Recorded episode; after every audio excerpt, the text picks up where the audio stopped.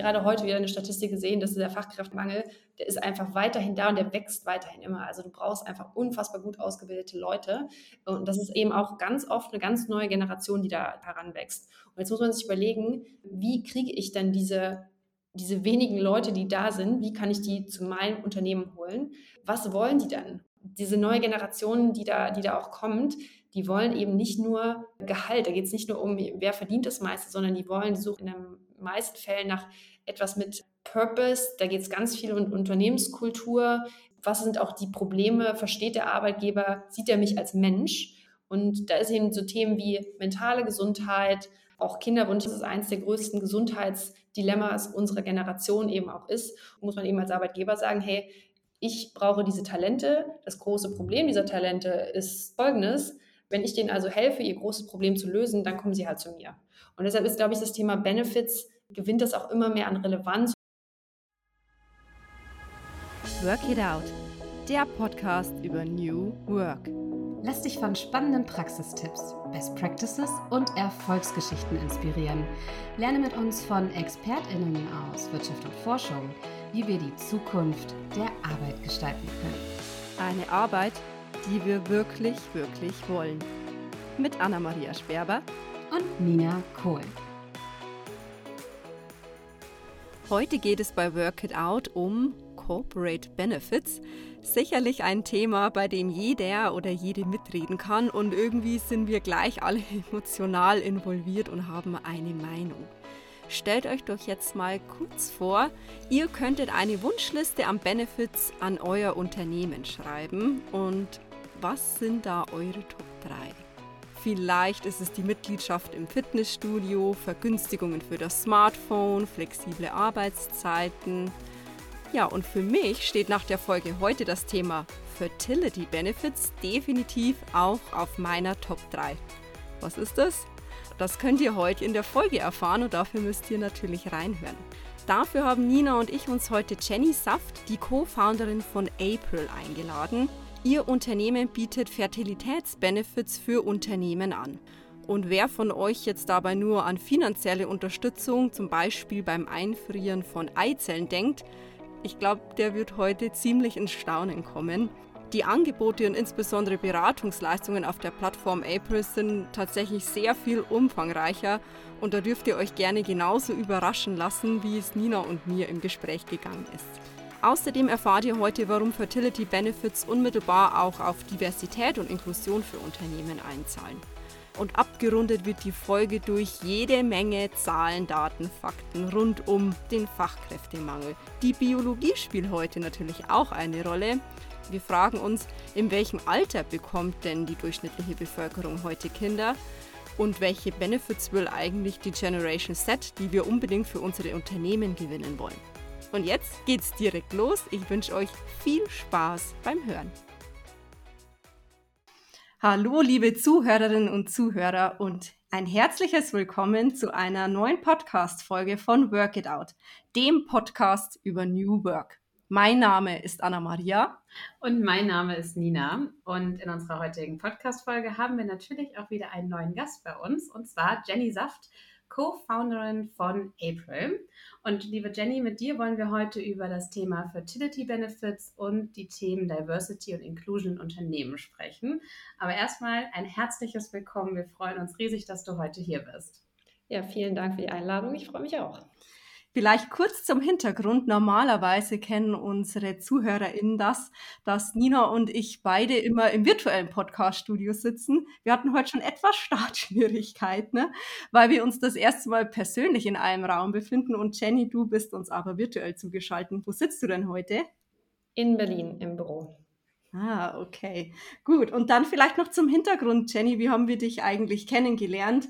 Nina und ich haben das Balance Festival besucht. Im August hat das Ganze stattgefunden, organisiert von der Quadriga University. Und die haben sich mit den Themen Work-Life-Health vorgenommen, einen Festivalcharakter zu gestalten, wo sich Interessierte zu den Themen Work-Life-Health, New Work im Allgemeinen eben austauschen können. Und Jenny, du hast da einen total spannenden Panel gehalten mit weiteren Kollegen zum Thema weibliche Führungskräfte. Und da sind wir eigentlich das erste Mal auf dich und dein Unternehmen zum Unternehmenszweck Fertility Benefits aufmerksam geworden. War uns vorher gar nicht bekannt, aber wir fanden das Thema so spannend und was du auf dem Panel auch erzählt hast, so wichtig, dass wir dem Ganzen gerne eine Podcast-Folge widmen wollten. Und deswegen sind wir heute zusammengekommen, um uns genau diesen Themen eben einmal zu nähern. Und deswegen starten wir mal damit, dass unsere ZuhörerInnen dich auch kennenlernen können, Jenny. Magst du uns mal so ein bisschen was über dich erzählen und was du vielleicht vor deiner Gründung von April auch gemacht hast?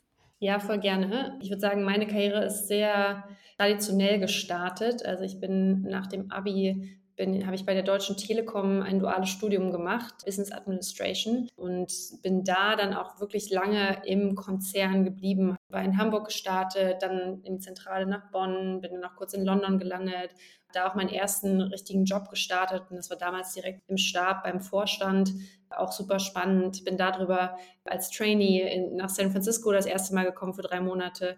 Da habe ich mich so ein bisschen in die Stadt damals schon verliebt und entschieden, dass ich da auf jeden Fall nochmal zurückgehen möchte. Und habe dann, eigentlich war ich insgesamt fast sieben Jahre bei der Telekom und habe dann gekündigt und mein MBA quasi in San Francisco gemacht. Und das war ein Einjahresprogramm und bin danach auch noch weitere zwei Jahre in der Stadt geblieben, habe da einen Job angefangen, auch in einem deutschen Startup, habe da für den CEO gearbeitet, das war in so einem AdTech-Bereich. Die Firma ist an die Börse gegangen, wir haben drei Firmen gekauft, es war echt eine wilde Zeit, viel Post-Merger-Integration-Projekte gemacht. Ähm, ja, und einfach auch das Leben auch in, in, San Francisco genossen, Surfen angefangen. Und nach drei Jahren äh, musste ich aufgrund von Visumsproblemen leider dann zurück. Und hat sich das aber doch eigentlich relativ gut äh, ergeben, dass ich dann bei Adyen gelandet bin. Das ist ein holländisches Payments-Unternehmen. Kennen die meisten nicht, aber ist eines der erfolgreichsten europäischen Fintech-Unternehmen überhaupt. Die sind auch ein Jahr später an die Börse gegangen. Also eine richtig tolle Erfolgsstory eigentlich gewesen. Und da habe ich ganz anders, habe ich eigentlich Sales gemacht. Also wirklich an Händler Payment-Systeme verkauft, was äh, jetzt erstmal unspannend klingt, aber ich glaube einfach, weil das, weil, die, weil das Unternehmen so toll war, also eine unfassbare tolle Unternehmenskultur. Bis heute bin ich ein ganz großer Fan von, von, von diesem Unternehmen. Genau, und das hat mir eigentlich so ein bisschen, ich würde sagen, Sales auch nochmal das Skillset mitgegeben, was, was eigentlich heutzutage in der Gründung auch super wichtig ist, was die meisten immer vergessen. Aber genau, das war eine ganz super Reise. Ja, schon richtig viel Start-up-Erfahrung auch gesammelt, so hört sich das für mich an. Und du hast ja dann deine klassische Karriere in der Festanstellung auch aufgegeben und jetzt leitest du dein eigenes Unternehmen.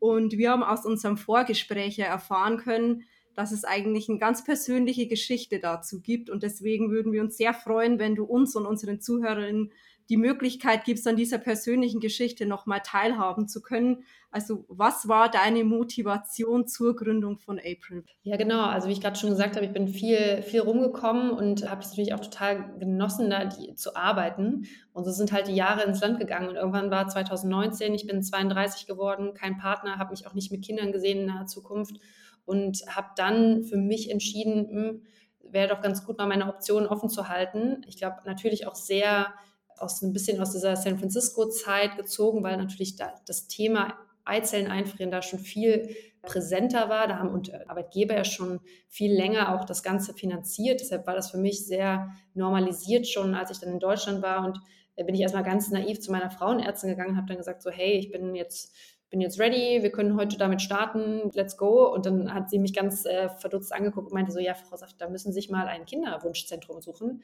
Und ich war da so, ein Kinder was? Ich wusste überhaupt nicht, dass es das gibt. Und so habe ich erstmal realisiert, dass ich überhaupt keine Ahnung hatte, wie das überhaupt funktioniert, was es kostet, wie lange das dauert. Also ich würde schon sagen, dass ich irgendwie eine gut ausgebildete Person bin und trotzdem hatte ich überhaupt keine Ahnung davon und habe dann mein Research begonnen, Kinderwunschzentren gegoogelt in Berlin und bin dann zu den ersten Kliniken hingegangen und das war einfach keine coole Experience. So, das, ich bin schon reingegangen und das erste, was man so bekommt, so füllen Sie mal hier das Formular aus, da steht immer Sie und Ihr Ehemann. Ja gut, ich bin ja jetzt hier, weil ich keinen Ehemann habe. Da sitzt man da im Wartezimmer natürlich mit ganz vielen Paaren, die eben keine Kinder kriegen können. Dann geht man zu der Ärztin rein und dann habe ich gefragt, na gut, wie funktioniert das denn jetzt hier? Und ich dachte halt, okay, in der modernen Welt, da wird das ja alles top aufbereitet sein. Und dann hat sie mich ganz verdutzt angeguckt, was ich denn jetzt hier alles wissen will und hat ein Blatt Papier genommen und versucht, hier meinen Zyklus aufzumalen. Und dann auch die nächste Frage, was kostet das Ganze denn jetzt? Dann hat sie mir wieder so einen schlecht kopierten Zettel mit so ein paar Bullets drauf gegeben und ähm, ich wusste nicht so, muss ich das jetzt alles zusammen addieren? Ist das einmal, dreimal? Was zahle ich jetzt 2000 oder, oder, oder 10.000 Euro? Das war überhaupt nicht klar. Und da draus aus meiner Frustration, ich habe mich darüber geärgert und habe das immer meinen Freunden erzählt. Und bei jeder Party, wo ich war, war ich auf einmal so, hat sich so eine Riesentraube Menschen um mich gebildet und alle waren irgendwie interessiert, was da jetzt, wie das funktioniert und überhaupt. Genau, ich habe natürlich in Berlin auch viele Freunde, die selber auch in dieser Startup-Szene unterwegs sind, die gegründet haben. Und irgendwann war so der Punkt, wo wir, äh, wo die gesagt haben: so Jenny, jetzt hör auf, dich darüber zu beschweren, mach halt was. Und so ist die Idee eigentlich damals so ein bisschen entstanden. Und das ging ganz viel um, ja, wie kann man eigentlich, also das ganze Thema Eizellen einfrieren, ist ja eigentlich ein Zukunftsthema. Wie kann man das eigentlich besser zugänglich machen? Wie kann man mehr Menschen eigentlich, ja, einfach Zugang dazu geben? Und so sind wir eigentlich initial auch gestartet. Also ich habe auch einen Mitgründer, Tobi, ein guter Freund von mir, den ich auch in meiner Zeit in San Francisco kennengelernt habe. Und gemeinsam sind wir initial dann erstmal gestartet, so wie kann man da ein Geschäftsmodell draus bauen? Und sind ja erst B2C gestartet, als richtiger Endkundengeschäft, haben versucht da zu verstehen, wie ist denn eigentlich der Markt, was sind eigentlich die die Pain Points von Patienten, was sind denn eigentlich die Probleme von Kinderwunschkliniken, wo fließen da eigentlich Gelder, was kann man da optimieren? und haben dann auf dieser Reise aber dann relativ schnell gemerkt, dass eigentlich das Geschäftsmodell, mit dem wir initial gestartet sind, gar nicht das ist, womit wir eigentlich den größten Hebel haben. Und haben dann so ein bisschen in die USA geguckt und dann eigentlich gesehen, oh, da ist das ganze Thema Benefits, also dass der Arbeitgeber eigentlich finanziert, schon viel, viel weiter. Und das ist natürlich auch so ein bisschen daher dass, der, dass das Gesundheitssystem in den USA richtig schlecht ist. Also da mussten Arbeitgeber einfach schon sehr früh Private Medical Insurance und, und so weiter mitfinanzieren. Und dementsprechend war auch Fertility einfach immer ein Teil davon. Und jetzt hat man aber gemerkt, dass auch in, in Europa eigentlich da ein großer, obwohl unser Gesundheitssystem oder die Systeme, die unterschiedlichen Systeme in Europa eigentlich sehr gut ist und eigentlich ja alles abgedeckt ist, dass es aber eigentlich eben nicht der Fall ist. Also bei ganz vielen Themen, jetzt, es gibt ja das gleiche Problem auch beim Thema Mental Health oder eben auch bei Infertility, dass eben die Versicherung nicht einfach alles trägt. Und wenn sie was trägt, dann ist es einfach nicht sehr inklusiv gedacht. Und, und da, warum muss der Arbeitgeber da jetzt rein? Naja, weil er schon auch mit einer sozialen Verantwortung mitträgt und das Ganze eben auch mit unterstützen kann.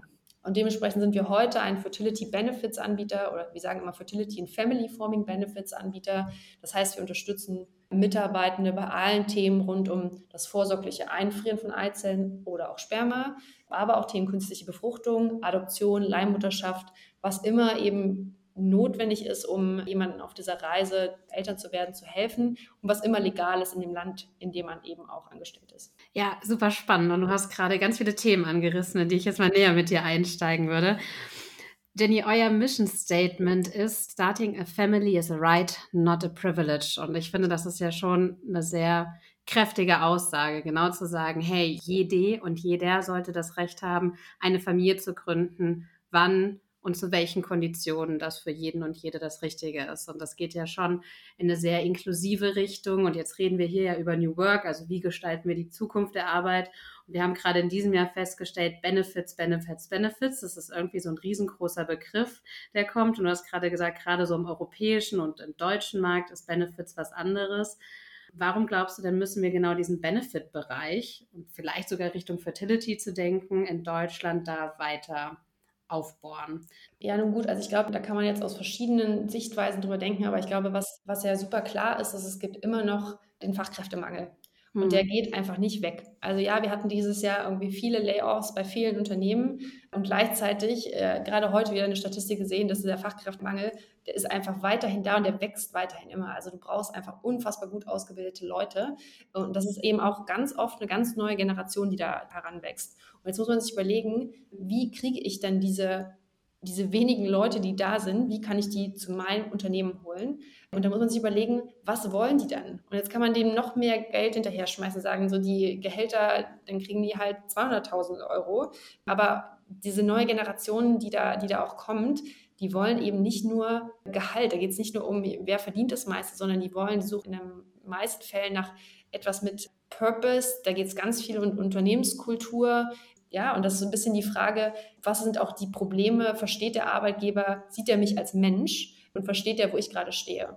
Und da ist eben so Themen wie mentale Gesundheit, aber auch Kinderwunsch, glaube ich, schon ein großes Thema. Und da muss man sich wahrscheinlich, also ich, bin da grundsätzlich, wenn man sich anguckt, wie groß ist denn das Thema, auch Kinderwunsch, können wir auch später nochmal drauf eingehen, aber glaube ich halt schon, dass es eines der größten Gesundheitsdilemmas unserer Generation eben auch ist. Und muss man eben als Arbeitgeber sagen, hey, ich brauche diese Talente. Das große Problem dieser Talente ist folgendes. Wenn ich denen also helfe, ihr großes Problem zu lösen, dann kommen sie halt zu mir. Und deshalb ist, glaube ich, das Thema Benefits gewinnt das auch immer mehr an Relevanz. Und jetzt kann man sagen, okay, es gibt einen Mobility Benefit und es gibt eine Gym Membership und das sind eher so was, die für alle gelten. Und das ist super, ich finde das, auch, find das auch toll. Und dann gibt es aber auch so ein bisschen diesen Gedanken, so inklusive Benefits. Mhm. Genau da, wo man eben sagt, oder wie stelle ich so ein bisschen, stelle ich da, dass ich familienfreundlich bin. Da geht es um gewisse Elternzeitregelungen zum Beispiel. Da kann es um sowas wie Fertility Benefits gehen. Da kann es um auch Elternsupport Benefits gehen. Wie unterstütze ich aber auch Frauen, will vielleicht mehr Frauen in Managementpositionen bekommen? Wie, wie unterstütze ich die eigentlich? Wie unter, oder bekomme ich meine LGBTQ-Plus-Community einfach besser unterstützt. Also da sind jetzt auch sehr viele ESG-Regularien, nach denen man berichten muss als Unternehmen. Und einfach nur mit einer Regenbogenflagge auf der Webseite kommt man da eben nicht mehr so weit. Das heißt, wenn man einfach harte Ziele hat, und das hängt so ein bisschen davon ab, was ist denn das Ziel in einem Unternehmen? Will ich diese KPIs tatsächlich optimieren? Dann muss ich auch ein bisschen Geld in die Hand nehmen und eben genau da rein investieren. Ja, absolut. Und vielleicht kannst du da noch mal näher drauf eingehen. Du hast gerade Zahlen, Daten, Fakten, die genau das untermauern, was du gerade gesagt hast. Gerade relevante Zielgruppe, Frauen, die du in Führungskräftepositionen eben fördern möchtest. Also was sind gerade die Zahlen, die dafür sprechen, dass Fertility Benefits jetzt nicht irgendwie der nächste englischer Hypebegriff ist, auf den wir uns jetzt auch schauen, sondern da ist ein Markt dahinter, da ist wirklich auch ein Problem dahinter, dass ihr mit eurem Angebot da auch lösen könnt und Unternehmen wirklich helfen könnt, genau diese Kennzahlen, wie du sie gerade genannt hast, auch zu verbessern mit einem richtigen Investment. Also ich fange meistens immer an zu, zu sagen, so hey, wir werden immer älter und wir kriegen immer später Kinder. Und das ist quasi das Durchschnittsalter bei Erstgeburt liegt in Europa mittlerweile bei über 30 Jahren. Also es hat sich in den, in den letzten ich würde sagen, 20, 30 Jahren von, ich glaube, es war so 25, 26 auf mittlerweile über 30. Das heißt, wenn wir die nächsten 20, 30 Jahre uns angucken, liegt es vielleicht schon bei 34. Und gleichzeitig wissen wir aber, dass unsere Biologie sich gar nicht mit verschiebt mit diesem Trend, der ja gerade stattfindet. Und das sieht man daran, dass ab 35 eben sehr viel schwerer wird, auf natürlichem Wege schwanger zu werden, weil Frauen eben mit all ihren Eizellen geboren werden, die sie haben. Und mit 35 sind bereits 95 Prozent der Eizellreserve weg. Jetzt heißt es nicht, dass man dann nicht mehr schwanger werden kann, aber es wird einfach ein bisschen schwieriger. Denn es geht nicht nur um die Quantität der Eizellen, sondern auch die Qualität, die eben auch sinkt und dazu führt, dass man eben ein höheres Risiko für Fehlgeburten hat oder bestimmte Abnormalien da sind. So, das ist jetzt erstmal so die Situation, wie sie ist. Es ist natürlich kein Frauenproblem. Das ist eigentlich ein Problem, was Männer und Frauen gleichzeitig betrifft, weil das Thema Unfruchtbarkeit, die WHO hat gerade dieses Jahr neue Zahlen rausgegeben, also 17 Prozent der Bevölkerung hat mit Unfruchtbarkeit zu kämpfen. Und das heißt quasi, Unfruchtbarkeit ist, wenn man ein Jahr versucht hat, auf natürlichem Wege schwanger zu werden und es nicht klappt, dann ist man diagnostiziert mit Unfruchtbarkeit. Und das wird interessanterweise zu gleichen Teilen von Mann und Frau verursacht. Also in der Regel sind es 40 Prozent äh, verursacht durch die Frau, 40 Prozent durch den Mann und dann gibt es nochmal so 20 Prozent, ist ein Mix aus beiden oder es ist ungeklärt, woher es an, am Ende kommt.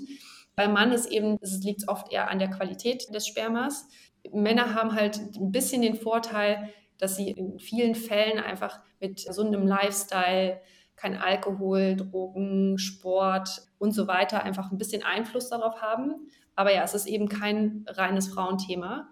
Und was noch dazu kommt, ist natürlich, dass Akademiker die Gruppe ist, die am meisten von Unfruchtbarkeit betroffen sind. Also in Deutschland gibt es Statistiken, die sagen, dass 50 Prozent aller Akademikerinnen zu ihrem 35. Geburtstag kein Kind haben und die Hälfte davon bleibt kinderlos. Und das ist halt schon ein Riesenproblem für eine Gesellschaft. Und da muss man sich angucken, okay, wo arbeiten denn diese ganzen AkademikerInnen? Wahrscheinlich in den ganzen großen Tech-Firmen, in den Konzernen, in den Beratungen, in den Kanzleien und so weiter. Und das ist dann ganz oft die Zielgruppe, die wir natürlich auch ansprechen. Und dazu auch noch, jetzt reden wir nur über so heteronormative äh, Paare bisher, aber auch gleichgeschlechtliche Paare, also über 60 Prozent der gleichgeschlechtlichen Paare weltweit wollen auch eine Familie gründen. Und der einzige Weg, den sie haben, ist entweder über eine Samenspende, über Adoption oder eine Leihmutterschaft. Und jetzt kommen wir schon zu diesen ganzen Behandlungen, die dafür notwendig sind. Die kosten halt unfassbar viel Geld.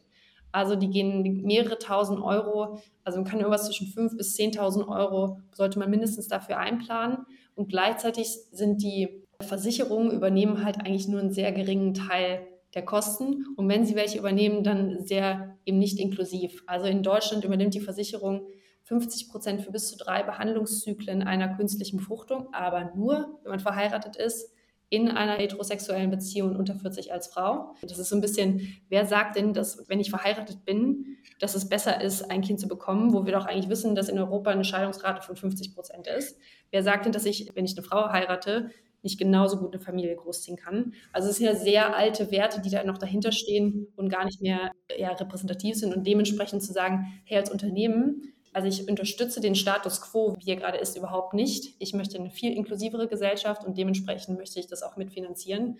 Genau, das ist ein bisschen das Statement, was man da setzt. Ja, wow. Vor allem bei den ganzen Zahlen, die du gerade gesagt hast. Natürlich haben wir erstmal so die rein biologischen Kennzahlen. Wann wird man unfruchtbar? Wie groß ist der Anteil der Unfruchtbarkeit eigentlich in Deutschland? Aber vor allen Dingen das Thema, und da gehen wir gleich ja nochmal drauf ein, Inklusion. Wir wollen eine inklusivere Gesellschaft gestalten. Und welchen Anteil nehmen Unternehmen denn eigentlich daran? Kann man sich als Unternehmen davon freimachen und sagen, nee, das ist doch Aufgabe des Staates? Ich glaube nicht, sondern wenn wir alle an einer besseren Welt arbeiten müssen, sollten auch Unternehmen da ihren Anteil dran tragen. Und das bringt mich gerade zu meiner nächsten Frage. Du hast ja gesagt, ihr seid eigentlich im B2C-Bereich gestartet, dann auf B2B-Geschäftsmodell gewechselt. Wer sind denn so klassisch eure Kunden? Kannst du da ein bisschen was drüber erzählen? Also wir sitzen quasi in Berlin, das ist unser Headquarter, aber wir haben auch ein kleines Sales-Team in der UK. Und zwar haben wir so ein bisschen schmerzlich gelernt, dass Deutschland jetzt gar nicht so der beste Markt ist war, um zu starten, weil wir machen das jetzt ja auch schon ein paar Jahre, weil eben das Thema Benefits in Deutschland jetzt noch gar nicht so vorangetrieben war, als wir gestartet sind. Was wir aber sehen, ist, dass vor allem die großen, ich würde sagen, die, die Early Adopter sind sozusagen die amerikanischen Tech-Unternehmen und Konzerne, die es in den USA ja eh schon haben und jetzt realisieren, ah, meine Belegschaft international, also ich muss ja schon irgendwie gleiche Benefits anbieten und es kann nicht sein, dass ich den einen das bezahle und den anderen nicht. Und die sind jetzt so ein bisschen aufgewacht und haben gemerkt, so, oh, auch in Europa und in Asien und in anderen Regionen wollen wir auch was anbieten. Und ich glaube, da sind wir relativ zu einer guten Zeit eben gestartet und haben genau diese Lücke gefüllt, die es damals gab, weil ganz oft die Anbieter in den USA eben sich nur auf die USA fokussiert haben und es gab in Europa niemanden, der das gemacht hat. Und deshalb dürfen aus vertraglichen Gründen dürfen wir gar nicht alle Namen nennen, aber es sind eben die großen Tech-Unternehmen aus den USA, die eigentlich hier das Thema vorantreiben. Und ganz oft wissen wir ja, dass die europäischen Headquarter von diesen US-Konzernen eben ganz oft London, Dublin, vielleicht noch Amsterdam sind. Und da werden eben auch oft die Entscheidungen getroffen.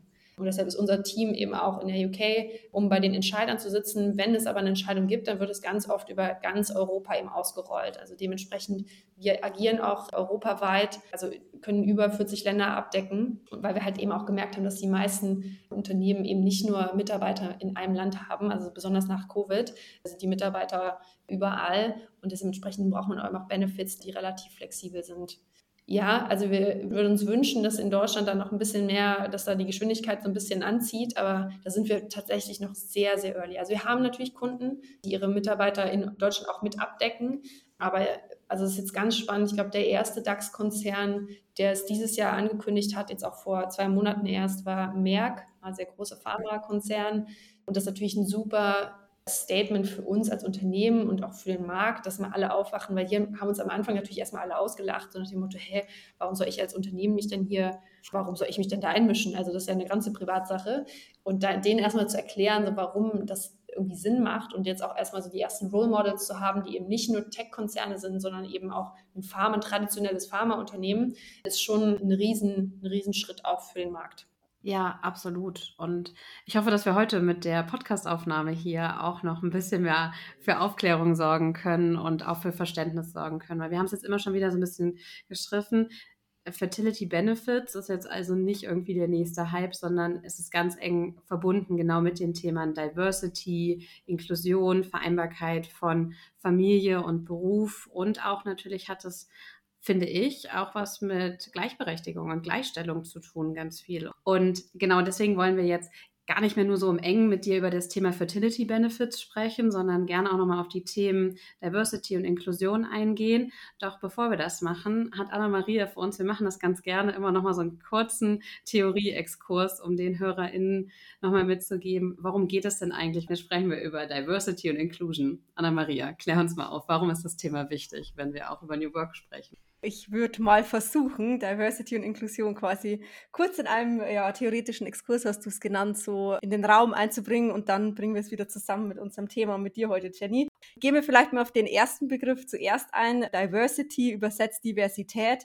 Da denken die meisten von uns sehr schnell eben über Geschlechterdiskussionen nach oder Frauenquoten, also Heterogenität im Sinne von Mann, Frau aber tatsächlich meint Diversität ein viel breiteres Feld, weil Menschen können sich so unterschiedlich unterscheiden und zum Beispiel gehört das Alter mit dazu, unsere Nationalität, die Religion, auch körperliche und geistige Fähigkeiten, wie habe ich vielleicht eine körperliche oder geistige Einschränkung, sexuelle Identität, du hast gerade schon LGBTQ angesprochen als Community.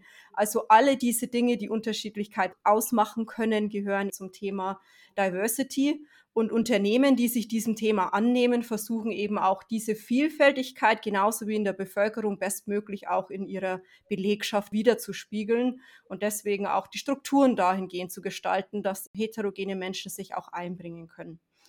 Dann kommen wir eben zum zweiten Begriff, das Thema Inklusion und das meint Teilhabe. Das heißt, dass alle Menschen, die Teil eben einer Gemeinschaft sind, Unterschiedlichkeiten auch einbringen können. Einerseits natürlich erstmal extern, aber dann im Unternehmenskontext auch diese Unterschiedlichkeit dort ausleben zu können und sie zum Beispiel eben nicht zurückhalten oder gar verdecken zu müssen. Unterm Strich kann man also dann sagen, nimmt man diese zwei Begriffe wieder zusammen, geht es bei Diversity und Inklusion darum, Vielfalt einerseits als etwas Positives zu wertschätzen und auch die Strukturen dahingehend in Organisationen zu gestalten, dass Menschen unterschiedlicher Herkunft, Fähigkeiten sich wertgeschätzt fühlen und erfolgreich zusammenarbeiten können und nicht aufgrund von der Unterschiedlichkeit zum Beispiel Barrieren empfinden. Ganz einfache Beispiele kennt bestimmt jeder von euch, sind sowas wie gleiche Bezahlung bei gleicher Tätigkeit. Jeder wird gehört, die gleiche Unterstützung zu haben, wenn ich zum Beispiel einsteigen will bei Organisationen und ähnliches. Und du hast vorhin kurz angesprochen, Jenny, dass das einerseits eine soziale Verantwortung ist. Das sehe ich ganz genauso. Ich will aber auch noch mal an diese wirtschaftliche Dimension erinnern, weil Vielfältigkeit alleine zu machen, um Ziele zu erreichen, ist vielleicht eins, aber es hat wirklich Relevanz für Unternehmen und verschiedene Studien zeigen auch, dass Organisationen, die eben heterogen aufgestellt sind, dass die auch erfolgreicher sind. Zum Beispiel ist es so, dass man eine höhere Innovationsfähigkeit hat und zwar bis zu 75 Prozent kann man da in Studien nachlesen. Und es liegt einfach daran, dass natürlich heterogene Teams unterschiedliche Kundenbedürfnisse viel besser verstehen können, weniger blinde Flecken haben an bestimmten Stellen und dementsprechend auch bessere Lösungen für ihre Kunden anbieten können. Es gibt auch Studien, die zeigen, dass diverse Teams nachweislich bessere Entscheidungen treffen. Und gute Entscheidungen sind für Organisationen generell natürlich wichtig. Ja, so viel würde ich sagen zum Exkurs. Und dann würden wir zurück in unser Gespräch einsteigen. Ja, erstmal danke, Anna-Maria. Und ich hoffe, das hilft, um das Thema noch mal ein bisschen besser zu greifen. Und zusammenfassend können wir jetzt einfach sagen, Diversität hat verschiedene Facetten, aber es hat vor allen Dingen auch eine ökonomische Relevanz für Unternehmen. Und genau diese Facetten wollen wir jetzt mit dir, Jenny, einmal nochmal beleuchten, auch im Kontext des Themas Fertility Benefits und wie genau diese dazu beitragen können, mehr Diversität in Unternehmungen zu bringen. Und wir fangen mit der ersten Facette an, Geschlechterdiversität. Und Jenny, vielleicht kannst du uns beantworten, welche Bedeutung haben denn Fertility Benefits, wenn es darum geht, Frauen konkret zu unterstützen bei ihrem Karriereweg? Genau, also es ist natürlich total vielseitig. Also am Ende geht es, glaube ich, bei Fertility Benefits gar nicht darum, die Frauen auf ihrem Karriereweg zu unterstützen, mhm. sondern zu sagen, so, hey, als Unternehmen, ich weiß, das ist halt irgendwie statistisch belegt, so 90 Prozent der Bevölkerung wollen, haben irgendwann mal einen Kinderwunsch. Und zu sagen, so, hey, egal wann, wie und mit wem du ein Kind haben möchtest, ich unterstütze dich dabei. Wissen, dass natürlich gerade bei Frauen die zeitliche Komponente viel relevanter ist. Und dann kann man halt sagen, hey, das ist ja ganz oft, das ist ja auch so ein, ein Kritikpunkt, der immer kommt, dieses Thema Eizellen einfrieren, da geht es halt nicht darum zu sagen, hey, frier mal lieber jetzt deine Eizellen ein, damit du deine Karriere besser machen kannst, sondern da geht es eigentlich, da, also die wenigsten Frauen frieren ihre Eizellen ein, weil sie Angst haben, die, dass sie den nächsten Karriereschritt verpassen, sondern die meisten Frauen frieren ihre Eizellen ein, weil sie eben keinen Partner haben, weil sie sich auch noch gar nicht bereit fühlen oder einen Partner haben und sie als Paar noch gar nicht da sind, wo sie eigentlich sein wollen. Vielleicht sind auch die finanziellen Mittel irgendwie noch an sich noch gar nicht so da. Also ich glaube, da, ganz, da gibt es ganz viele unterschiedliche Gründe. Und deshalb ist es auch mal so ein bisschen schwierig zu sagen, oder deshalb haben, glaube ich, ganz viele Leute diesen Gedanken, oh, Fertility Benefits, dann gibt es den negativen Backlash wie bei Facebook 2014, wo man sagt, ah, die, die bieten das nur an, damit die Mitarbeiterinnen möglichst lange arbeiten und damit man die lange äh, quasi in der Workforce hat. Also da geht es halt überhaupt nicht drum. Es geht wirklich darum zu sagen, so, wenn du als Frau gerade das Gefühl hast, dir laufen deine Optionen weg, weil du wirst halt älter bis Anfang 30 und du hast eben keinen Partner oder du bist auch nicht bereit, dich beschäftigt es aber total, dann zu sagen, hey, es ist halt völlig unfair, weil Männer müssen ja auch nicht ihre Spermien mit 32 einfrieren. Und wenn sie das müssen, müssen sie halt nicht mehrere tausend Euro dafür zahlen, sondern die gehen halt zehn Minuten in den Raum und zahlen 500 Euro, das war's. Und als Frau ist es halt sehr viel anders. Da muss man eben also es dauert ja so mindestens zwei Wochen, diese Behandlung, man muss sich spritzen, man muss quasi eine Entnahme unter Narkose machen. Also es ist alles schon, it's not kein Walk in the Park in dem Sinne. Es ist schon eine krasse, ein krasser Eingriff. Und dann müsst ihr auch noch viel mehr bezahlen, mehrere tausend Euro. Hey, ich unterstütze euch dabei. Und gleichzeitig wissen wir aber von unserer Plattform, dass eigentlich der meistgenutzte Service eigentlich künstliche Befruchtung ist. Also 70 Prozent der Nutzer auf unserer Plattform nehmen halt künstliche Befruchtung. Und das Problem ist, dass die meisten Menschen reden halt nicht darüber. Also Eizellen einfrieren ist halt etwas, das man viel einfacher thematisieren kann, weil es eben noch kein Problem gibt. Aber die meisten haben eben das Problem, dass sie eben nicht auf natürlichem Wege schwanger werden können. Und das ist bei Frauen, Frauen wie Männer eben ein gleiches Problem und da auch zu unterstützen. Ich glaube, der größte Hebel ist natürlich diese finanzielle Unterstützung, die man als Arbeitgeber geben kann. Aber was die User erst hinterher immer sagen, ist, dass sie gar nicht gewusst haben, wie gut der Service dieser Beratung, den wir auch bieten, quasi unterstützt. Die ganze Frustration, die du bei, bei der Kliniken hast, also diese ganze Vorinformation, dass du schon informiert eigentlich in so ein Ärztegespräch reingehst, dass wir mhm. dir helfen, die richtige Klinik zu finden. Da musst du nicht selber Research machen und in zehn verschiedene Kliniken gehen, bis du verstehst, welche eigentlich die passende für dich ist. Weil vielleicht hast du noch irgendwelche Vorerkrankungen oder hast Endometriose oder PCOS oder du bist halt in einer gleichgeschlechtlichen Beziehung. Also es ist auch einfach eine Zeitersparnis, die am Ende da ist und natürlich auch die ganze emotionale, mentale Unterstützung, die auch da ist, äh, zwischendurch immer mal so ein Check-in zu haben. Also das ist, da, da, ist schon sehr viel, was wir quasi mit unterstützen können. Aber ja, wir haben natürlich ein bisschen höhere Nutzung von Frauen. Also ich würde sagen, so es sind eher so 65 Prozent unserer NutzerInnen sind Frauen und der Rest ist quasi Männer oder unbekannt. Ja, wenn ich dir gerade so zuhöre, sehe ich sogar noch einen weiteren Vorteil. Also erstmal danke, dass du es aufgeklärt hast. Nicht, dass da so das nächste Stigma entsteht. Das ist ein Angebot für Frauen, damit sie ihre Karriere weiterverfolgen können, sondern es hat einen ganz anderen Hintergrund.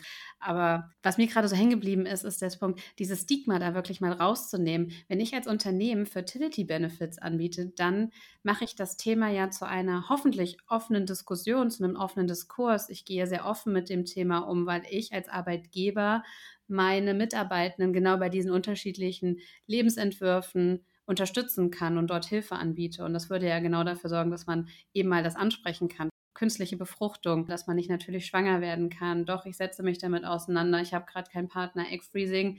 Ja, da unterhält man sich halt beim Brunch oder beim Lunch in der Kantine dann darüber. Also nicht nur mit Freunden und Familie, sondern auch vielleicht mit ArbeitskollegInnen. Das finde ich ganz spannend. Das könnte vielleicht ja sogar noch ein weiterer Side-Effekt sein. Das kam mir gerade so.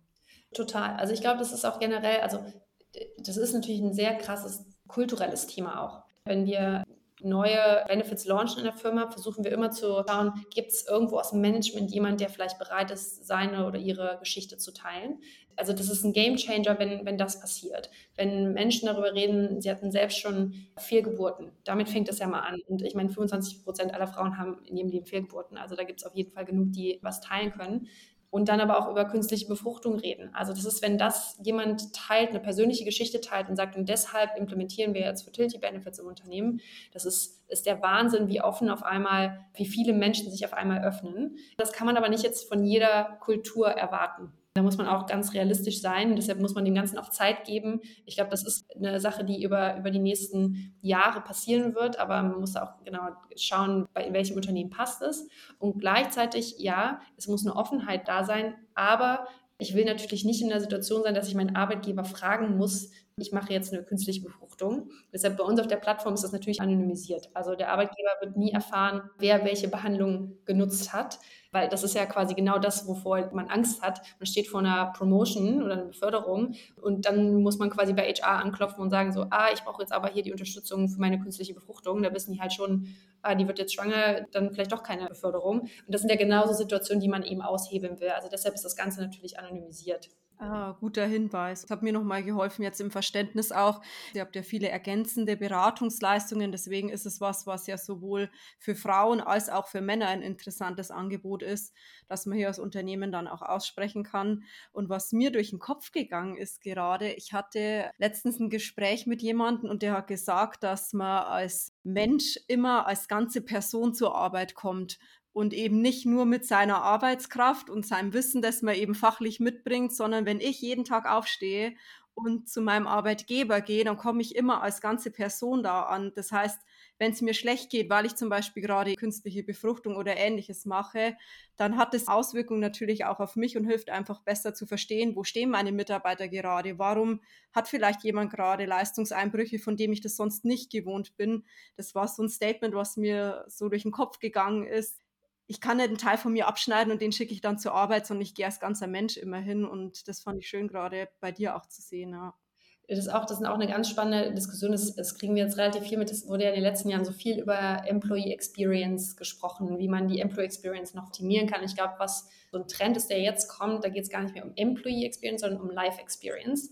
Und dementsprechend deshalb auch so die, die Benefits, die jetzt kommen. Also früher war das ganze Thema Benefits, da ging es noch um so den Pension Fund, also Altersvorsorge. So damit in 30 Jahren oder 40 Jahren quasi, dass man da so vorgesorgt hat. Und jetzt diese ganzen Benefits, die gehen halt um jetzt wo bin ich jetzt? Da geht es um meine mentale Gesundheit heute, um mein Financial Wellbeing heute, um meine Fruchtbarkeit heute. Das heißt, es ist quasi eine ganz andere Generation, aber es natürlich auch hat damit zu tun, dass wir bleiben ja auch gar nicht mehr so lange in unseren Jobs. Also früher ist man halt auch bei einem Arbeitgeber geblieben bis zum Arbeitsende und heute wechseln wir alle zwei, drei, fünf Jahre das Unternehmen, wir wissen gar nicht, ob wir noch in Deutschland leben, wenn wir alt sind. Deshalb ist wahrscheinlich dieses ganze Thema noch, noch ein bisschen anderes und deshalb die ganze neue Generation, die jetzt kommt, hat einfach da andere Anforderungen. Hm. Thema Generationen ist ein super Stichwort auch. Wir haben da heute schon ein paar Mal drüber gesprochen und wir haben mittlerweile bis zu fünf Generationen, die eben auf dem Arbeitsmarkt sind. Vielleicht um das nochmal auch aufzuspannen, das Thema Generationen. Es gibt eben einerseits die Babyboomer, das ist quasi die älteste Generation, die momentan in den Unternehmen tätig ist. Dann kommt die Generation X, dann kommt Generation Y, die Millennials auch gerne genannt, Generation Z, das sind dann unsere Digital Natives und langsam rücken eben auch die Generation Alpha nach, das sind die Uni-Abgänger, die dann auch in die Organisation kommen. Und du hast vorhin schon darüber gesprochen, dass die jüngere Generation deiner Wahrnehmung nach andere Bedürfnisse und Erwartungen eben auch an Benefits hat. Deswegen würde mich noch mal interessieren, siehst du bei den unterschiedlichen Generationen andere Erwartungen an Benefits, wenn ich das jetzt zum Beispiel vergleiche mit, sagen wir mal, Babyboomern und die Generation Z? Wie ist da deine Wahrnehmung? Ja, absolut. Also ich glaube, das ist generell, dass die Gen Z-Generation einfach eine ganz andere Anforderung und Erwartungshaltung, glaube ich, an Arbeit hat. Also da müssen wir uns, glaube ich, gar nicht mehr drüber, drüber streiten. Ich glaube, die sind sehr bedacht auf ihr Leben. Also ich noch, für mich war Arbeiten so immer so das, das allerhöchste Gut, quasi immer Karriere machen oder was Neues schaffen und weitermachen. Ich glaube, das ist heute gar nicht mehr so im Fokus für diese Generation. Wir haben, wir haben gerade Anfang des Jahres nochmal so eine Umfrage gemacht. Also mhm. Generation Z, die haben schon sehr, auch das Thema Fertility ist überraschend im Kopf, also sehr klar. Viele haben trotzdem weiterhin Kinderwunsch, könnte man denken, so mit, der ganzen, mit den ganzen Climate-Themen will man jetzt gar keine, denken die alle, die wollen keine Kinder mehr in die Welt setzen, aber das ist gar nicht der Fall. Also ich glaube, das ist diesen sehr bewusst, ihre eigene Gesundheit, wie wichtig das ist, auch mentale Gesundheit extrem wichtig. Und glaube, was ich vorhin auch schon angemerkt habe, dieses Thema Purpose und Kultur unfassbar wichtig. Und jetzt kann nicht jeder in einem Purpose-Unternehmen arbeiten, weil die Basic-Sachen müssen eben auch noch erledigt werden. Da kann man eben als Unternehmen, glaube ich, schon, auch mit Kultur kann man schon sehr, sehr viel machen. Also wenn man eben genau die Leute ein Mensch sein lässt und das so ein bisschen denen auch Raum gibt. Und da geht es ja ganz viel um flexible Arbeitszeiten, ist auch ein Benefit, den man ja drin kann, Remote Work. Also das, ist, das sind ja alles Sachen, die, die ein Unternehmen jetzt nicht viel kosten. Das ist ja auch so auch, die man sich als Unternehmer oder Arbeitgeber auch stellen muss. Möchte ich das eigentlich? Möchte ich, dass alle meine Mitarbeitenden remote arbeiten zum Beispiel? Bei uns im Team sind eigentlich alle hybrid unterwegs. Also wir haben drei Tage die Woche im Büro, zwei Tage Work from Home, aber eigentlich sind alle entweder in Berlin oder London. Und wir haben jetzt gerade quasi dieses Jahr, wir hatten erst eine ein Monats Remote Work Policy und jetzt auf zwei Monate verlängert, damit man quasi da auch noch ein bisschen die Flexibilität hat. Aber wir haben eben auch ein sehr diverses Team mit äh, Mitarbeitern aus Indien und Israel und Spanien. Also da ist relativ viel durchmischt und deshalb muss man den Leuten auch die, die Flexibilität geben, mal ihre Familie zu besuchen, über Weihnachten vielleicht von dort zu arbeiten und so weiter. Ja, total spannend. Was mir gerade noch beim Thema Generationenunterschiede in den Sinn kam, wenn wir jetzt über Fertility Benefits sprechen und in die Babyboomer-Generation schauen, ist vielleicht das Thema Familienplanung eher abgeschlossen und man freut sich über die Enkelkinder, die man dann hat oder bald bekommt.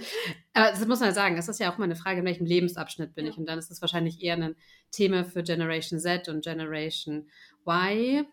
Aber du hast ja was ganz Wichtiges am Anfang angesprochen. Warum sollten sich Unternehmen wirklich ernsthaft mit dem Thema Benefit und Benefitstrukturen und Angebote auseinandersetzen? Es geht um Fachkräftemangel.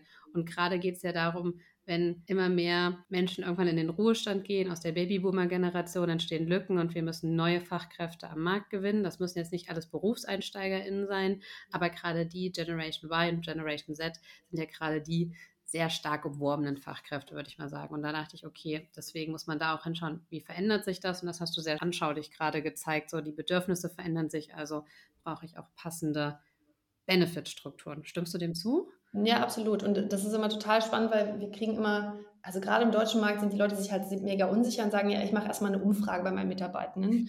Und dann ist ja. aber das, das, das ist ja auch irgendwie richtig und ich verstehe das auch, aber wenn, wenn deine Unternehmensstruktur, Mitarbeiterstruktur aber eigentlich noch einem alten Muster entspricht, obwohl du eigentlich ein moderneres haben willst, dann kannst du nicht die alte Struktur nach den Bedürfnissen fragen, sondern musst du quasi etwas einführen, was die neuen anzieht.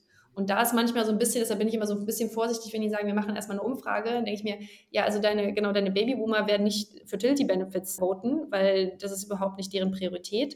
Aber wie du schon sagst, Generation Y und Z, die haben natürlich schon ganz andere Vorstellungen und die hören davon jetzt auch. Also ich habe alle meine Freundinnen, die Single sind und teilweise auch nicht Single sind, haben jetzt ihre Eizellen eingefroren. Natürlich krasser Bias von mir. Es passiert super viel künstliche Befruchtung. Das heißt, wenn du das Thema, wenn du dem ausgesetzt bist, hast du natürlich eine ganz andere Awareness, Aufmerksamkeit für dieses Problem, natürlich auch ein bisschen vielleicht eine Angst für dich selber und dann kommt das Thema aber auch auf. Aber es gibt immer einen Großteil in der Belegschaft, die haben einfach schon Kinder und die haben auch gar keine Probleme. Und deshalb ist es auch diese Umfragen, das ist ja die Frage, inklusive Benefits werden halt nie ein Mehrheitsvote bekommen sondern das muss man einfach entscheiden als Unternehmen, dass man dafür steht. Und das muss nicht immer Fertility sein. Wenn wir sagen, für mich als Unternehmenswert ist es Nachhaltigkeit, deshalb kriegen bei uns alle ein Fahrrad oder äh, ich weiß es nicht, oder wir machen halt mit Ökostrom oder was auch immer die Sachen sind, das ist ja total fair. Aber ich glaube, es ist wichtig, als Unternehmen zu sagen, was sind meine Werte und wie möchte ich das in meinen Benefits widerspiegeln. Und wenn wir dann, ich denke gerade so ein bisschen weiter, lass uns mal rückbesinnen auf unsere Werte, wo möchte ich mich hinentwickeln und wie kann ich dann das richtige Angebot stricken. Und dann ist ja immer noch die Frage, aber wie implementiere ich das Ganze denn dann jetzt? Also wie gehe ich vor, wenn ich eine gute Benefitstruktur bei mir einführen möchte und mich vielleicht sogar ganz speziell auf das Thema Fertility Benefits konzentrieren möchte. Du hast es am Anfang schon gesagt, wir haben jetzt das erste deutsche, eher traditionelle Unternehmen mit Merck in diesem Jahr gehabt, was für Schlagzeilen in Anführungsstrichen mal gesorgt hat, weil es halt genau Fertility Benefits eingeführt hat. Und ich meine, mich zu erinnern, in der Pressemitteilung stand eben auch das Thema, doch, wir wollen genau dem Fachkräftemangel entgegenwirken, wir wollen bessere Angebote für unsere Mitarbeitenden schaffen. Danny, du hast jetzt einen sehr guten Überblick natürlich über den Markt und welche Unternehmen bereits Fertility Benefits anbieten. Hast du für uns vielleicht noch ein paar weitere Beispiele neben Merck, über die du berichten kannst, wo du sagst, hey, die machen das gut und was machen diese Unternehmen? Also wie gesagt, das sind so die ganzen großen US-Tech-Unternehmen. Es sind die Metas, die Googles, die Amazon hat es dieses Jahr auch frisch announced. Es sind, fängt jetzt an langsam mit den ersten Beratungsfirmen, aber auch teilweise nicht ganz in, oft nicht in Deutschland, sondern die haben dann teilweise in der UK angefangen und Kanzleien, aber auch nicht in Deutschland, auch oft eher so in, in England gestartet. Also Coolies hat das letztes Jahr auch groß angekündigt. Also das sind so ein bisschen die, die, die Namen, die natürlich so die HubSpots und LinkedIns und Spotifys und ich habe, glaube ich, vorhin schon angemerkt, ich darf aus rechtlichen Gründen, darf ich gar nicht alle Namen nennen. Soundcloud ist zum Beispiel einer unserer Kunden. Also es sind so diese Tech-Player überwiegend. Und wir merken, dass jetzt so ganz langsam auch so ein bisschen die traditionelleren Firmen so merken, oh, wir müssen auch irgendwie was machen. Aber auch gerade so die Beratungsfirmen, das war total spannend. Also wir sprechen ja auch mit den CGs und McKinseys dieser Welt. Ganz am Anfang haben die schon gesagt, so ja, wir wissen, dass wir das eigentlich machen müssen, aber wir wollen nicht die Ersten sein. Und da geht es ganz viel darum, um zu gucken, ah, die anderen sollen erstmal so diese ganzen negativen Mediapresse quasi abbekommen, damit wir erstmal gucken, wie das so läuft und dann können wir halt auch nachziehen. Und das ist aber auch total okay, wenn man sich anguckt, wie es in den USA gestartet ist, das war auch am Ende ja 2014 hat Facebook damals, Sheryl Sandberg hat das angekündigt, dass sie das jetzt einführen und dann sind auf einmal die ganzen Amazons und PayPals und Googles dieser Welt gefolgt. Dann kamen so die Beratungsfirmen, die Kanzlei, dann kamen die Banken und dann heute, fast zehn Jahre später, Walmart, also eine große Supermarktkette, dass sie es eingeführt haben, was natürlich Wahnsinn ist, weil es eben nicht mehr bedeutet, dass nur ein sehr elitärer Kreis, also Mitarbeiter von diesen Tech-Firmen sind ja eh schon sehr gut bezahlt, sondern dass eigentlich die normale Bevölkerung einfach besseren Zugang hat. Und das ist ja, wenn wir das uns angucken, jetzt ist das so letztes Jahr in, in Europa so ein bisschen gestartet und wir wissen, die nächsten zehn Jahre dauert es jetzt noch, aber wenn wir in zehn Jahren die Edekas und Lidls dieser Welt quasi mit abdecken können, ich glaube, dann haben wir einen riesen, riesen Schritt gemacht, um mehr Menschen Zugang zu geben. Und das ist natürlich am Ende auch das Ziel, was wir haben. Kommt mir gerade ein Gedanke. Und zwar das Thema New Work diskutieren wir ganz oft in unserer Bubble rund um die Büromitarbeitenden, die Wissensmitarbeitenden und wie können wir so das Thema New Work denn auch den Mitarbeitenden, die in operativen Berufen unterwegs sind, also ganz klassisch Frontliner, also sei es genau die, die dann im Einzelhandel an der Supermarktkasse sitzen oder die in Fabriken arbeiten, also nicht am Schreibtisch sitzen. Und gerade so ein Thema wie Fertility Benefits betrifft ja erstmal alle. Das finde ich gerade mal spannend, weil du gerade diesen Vergleich Walmart mhm. und wenn wir in mhm. Zukunft Edeka Needles dachte ich so, ja, das wäre doch mal was. Das wäre vielleicht eine Antwort, die wir in Zukunft mal geben können, wenn jemand fragt, ja, aber New Work im Einzelhandel, das funktioniert nicht. Ja, doch, genau durch sowas. Ja. Okay, dann, äh, ich sage jetzt mal, Jenny, wenn du für Fertility Benefits oder generell für April eben sprechen könntest und vielleicht so ein Plädoyer halten könntest, was sind die Vorteile? Warum sollten Unternehmen das Ganze wirklich machen? Wir haben schon drüber gesprochen, über das Thema War for Talents. Man möchte eben attraktiv sein und es gibt weniger Menschen, weniger Fachkräfte. Gibt es weitere Argumente, die du immer so sagst, wenn dich jemand fragt, hey, was sind die Vorteile? Warum sollten Unternehmen sich dem Ganzen annehmen? Nee, ich glaube, das sind schon genau die beiden Argumente. Also das gibt es auch keine, keine eine Antwort, sondern zu sagen, so, was ist denn mein Ziel als Unternehmen? Ich schiebe die Frage, wenn mich jemand fragt, ja, aber wie ist denn da der Business Case? Dann muss ich sagen, was sind denn deine Ziele im Unternehmen? Hast du ein Problem mit Recruiting? Hast du ein Problem mit Retention, mit Employer Branding? Hast du irgendwelche KPIs dahinter, die du, die du erreichen willst? Was gibst du denn jetzt gerade an Geld aus? Also wie viel Verlust machst du, weil du Leute verlierst? Was sind das für Riesenkosten? Wenn du das vielleicht nur um zwei, drei Prozent verbessern kannst, dann stehen die Kosten für so ein Benefits-Programm eigentlich, das steht gar nicht im Verhältnis, weil das wirklich äh, ein No-Brainer ist am Ende. Und deshalb, das ist so ein bisschen so die, die eine Sache. Es gibt immer einen Business Case, den man bauen kann. Und der funktioniert aber nur, wenn es auch KPIs in einem Unternehmen gibt, die auf bestimmte Ziele quasi ein, Einzahlen? Einzahlen, danke. Das war das Wort, was ich gesucht habe. Und das andere ist natürlich so ein bisschen auch die kulturelle Komponente oder ethisch-moralische Komponente. Zu sagen, so ich als Unternehmen bin halt nicht nur ein Arbeitgeber und zahle Gehalt in Gegenleistung für Arbeitskraft, sondern ich bestimme oder gestalte eigentlich unsere Gesellschaft mit mit den Mitteln, die ich habe. Und dazu gehören eben auch Benefits oder Menschen eben auch in ihrem Wellbeing so zu unterstützen, was auch immer sie brauchen. Ja, finde ich auch sehr wichtig nochmal, was du da ansprichst, weil mich erinnert es natürlich im Kontext New Work an das Thema Purpose und dass ich finde, dass Unternehmen auch eine soziale Verantwortung haben, dass die oberste Maxime natürlich einerseits ist, ich muss Gewinn erwirtschaften und das Ganze muss ökonomisch verträglich sein, weil ansonsten gibt es mein Unternehmen nicht mehr. Aber ich finde, es darf nicht das einzige Mittel sein, nach dem man strebt, sondern eben auch zu sagen, ich habe eine soziale Verantwortung und ich trage damit auch dazu bei, inklusiver, familienfreundlicher Arbeitgeber zu sein und sage, ich richte nicht alles nur nach meinen ökonomischen, äh, wirtschaftlichen Zahlen Zahlen aus, obwohl du da auch viele Argumente, würde ich sagen, ins Feld geführt hast, die ja gerade auf der anderen Seite sich auszahlen. Aber kann man vielleicht nicht immer alles auch direkt umrechnen, eins zu eins, genau. Du hast mich total überzeugt, Nina ja auch, zum Thema Fertility Benefits. Wenn ich Anna-Maria jetzt sage, hey, nach dem Hören dieser Folge hätte ich total Lust, dass mein Arbeitgeber eben auch für mich relevante Benefits anbietet, Fertility Benefits und zum Beispiel April direkt ins Haus holt. Was kann ich machen? Schreibe ich dich am besten an, Jenny? Wie kommt man am besten so mit dir ins Gespräch? Und vielleicht kannst du auch sagen, wie kann ich da vielleicht erfolgreich sein, um mein Unternehmen dann eben auch zu überzeugen? Kannst du da so ein paar praktische Tipps noch mitgeben? Genau, also generell immer gerne auf mich oder aufs Unternehmen zukommen. Also unsere Webseite ist april.co. Meine E-Mail-Adresse ist jenny at april.co. Könnt ihr auch gerne äh, verlinken. Auch da, wenn ihr Fragen habt, wie kann ich besser aufs Unternehmen zugehen? Also A, machen wir das voll gerne für euch. Wir können euch aber auch einfach gerne Templates zur Verfügung stellen, wie man an seinen Personalbereich mal, wie, wie man darauf zugeht. Grundsätzlich ist es total wichtig, wenn man das Gefühl hat, man möchte das, dass man das auch einfach anspricht. Was wir halt gelernt haben, ist, dass 60 Prozent aller Unternehmen, die Fertility Benefits eingeführt haben, das gemacht haben, weil Mitarbeiter danach gefragt haben. Und deshalb muss man quasi seine Bedürfnisse auch äußern, auch wenn das natürlich ein super stigmatisiertes Thema ist. Und es natürlich auch extrem hart zu sagen, so, hey, ich möchte, dass meine künstliche Befruchtung bezahlt wird, weil dann müsste man sich ja, dann müsste man das ja jemandem erzählen. Und das ist ja sowas schlägt ja auch Wellen. Aber wie gesagt, wir können da gerne auch so Beispieltexte zur Verfügung stellen oder wir gehen einfach auch super gerne direkt auf den Arbeitgeber zu und sagen, hey, wir wurden von euren Mitarbeitenden angesprochen, dass die Interesse daran haben, lasst uns doch mal sprechen. Also das können wir auf jeden Fall immer machen. Wir haben auch viele Blogartikel dazu, sind auch eigentlich auf vielen Messen unterwegs. Also wahrscheinlich haben wir jeden Arbeitgeber auch schon mal angeschrieben, aber wie gesagt, man muss immer über verschiedenste Ebenen auch reinkommen und ich glaube, Mitarbeitende sind einfach einer der stärksten Treiber für das Thema auch.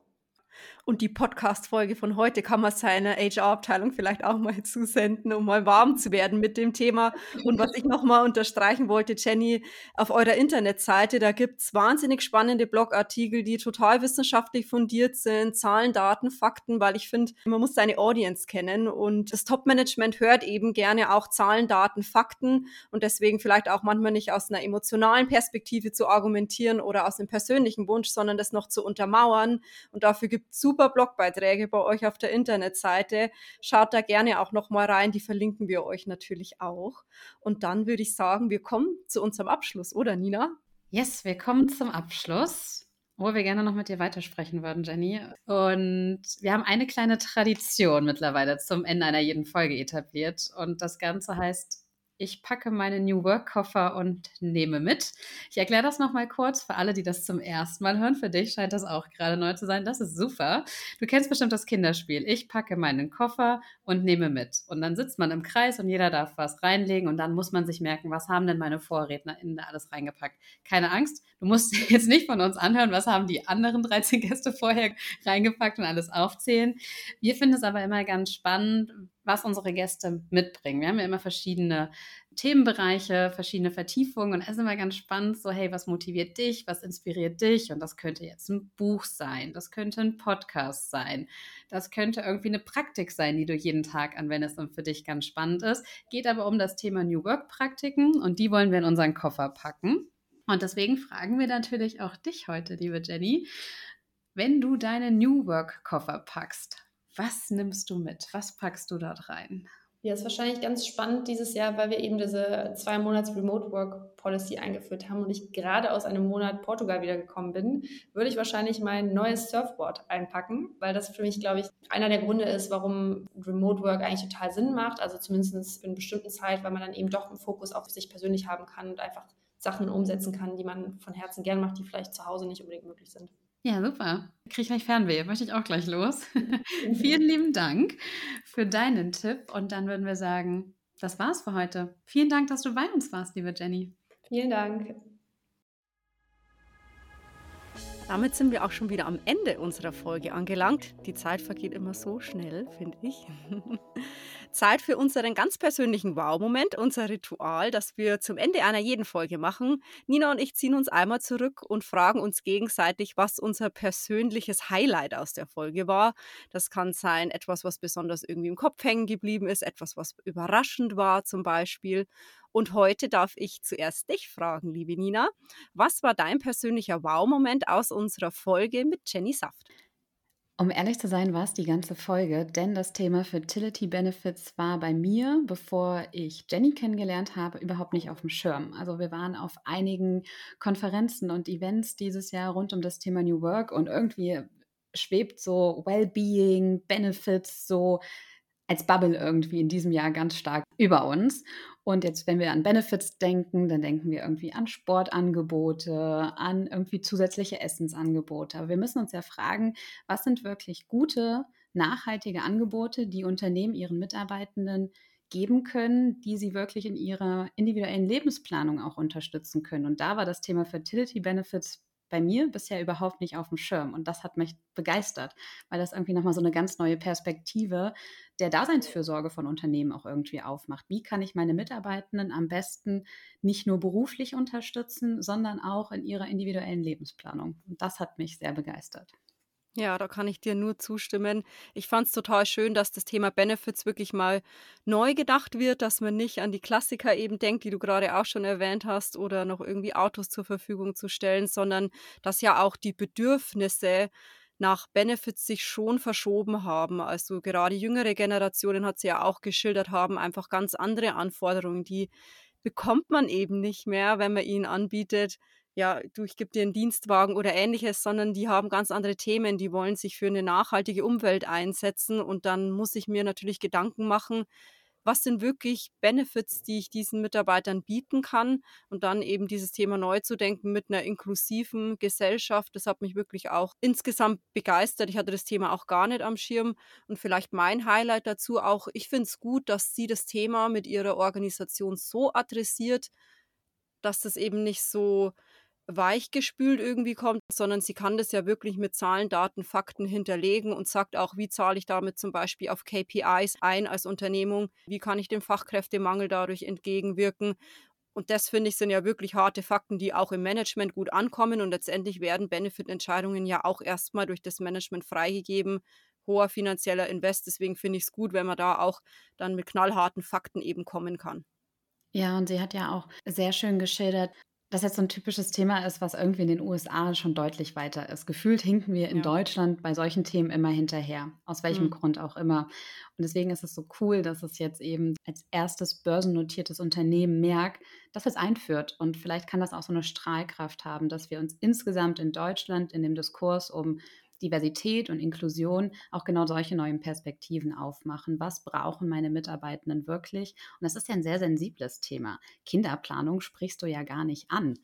Ja. So, und wie kannst du dann einen geschützten Raum deinen Mitarbeitenden zur Verfügung stellen, genau sich zu informieren, Fragen zu stellen und als Unternehmen diesen offenen Raum dann aber auch aufzumachen und zu sagen, wir haben Angebote für dich, du bleibst aber anonym, du hast eine geschützte Stelle, an die du dich wenden kannst, du bekommst dort Informationen und wir helfen dir dabei, indem wir dir finanzielle Unterstützung geben, weil das Thema wie Egg Freezing, was wir thematisiert haben, ja auch wirklich nicht einfach günstig ist. So. Ja. Und da auch für mehr ja, Gleichstellung zu sorgen, weil ich als Unternehmen meinen Mitarbeitenden dabei helfe, das Thema Familienplanung anzugehen auch. Ja, echtes New Work-Thema. Ja, mhm. finde ich wirklich so, so passend, dass es zu den New Work-Gedanken einfach auch ja zuträglich ist, weil wir eben sagen, wir kommen als ganze Menschen zur Arbeit und es geht eben nicht nur darum, dass wir irgendwelche Maschinen sind, wie man früher eben vielleicht dachte, der Mensch ist einfach Mittel zum Zweck, um irgendwelche Autos herzustellen, sondern ich komme als ganzer Mensch mit all meinen Bedürfnissen, mit den Sorgen, die manchmal da sind und meine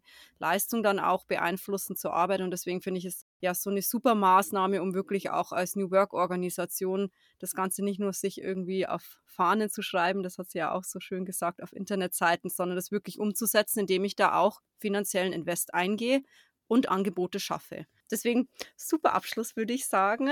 Dann kann ich nur noch alle ZuhörerInnen jetzt dazu aufrufen, dass ihr natürlich uns gerne Feedback jederzeit dalassen könnt zu unseren Folgen. Ihr dürft uns gerne auch anschreiben auf LinkedIn, wenn ihr euch bestimmte Themen vielleicht für das nächste Jahr wünscht. Und dann sehen wir oder hören wir uns wieder in knapp vier Wochen. Am 12. Dezember erscheint für 2023 schon die letzte Folge, ein Jahr Podcast. Ich kann es irgendwie gar nicht glauben. Ne? Wahnsinn, oder? Ja. Deswegen bleibt uns gerne treu. Und dann heißt es zum Schluss wie immer von Nina und mir, Stay tuned and work it out.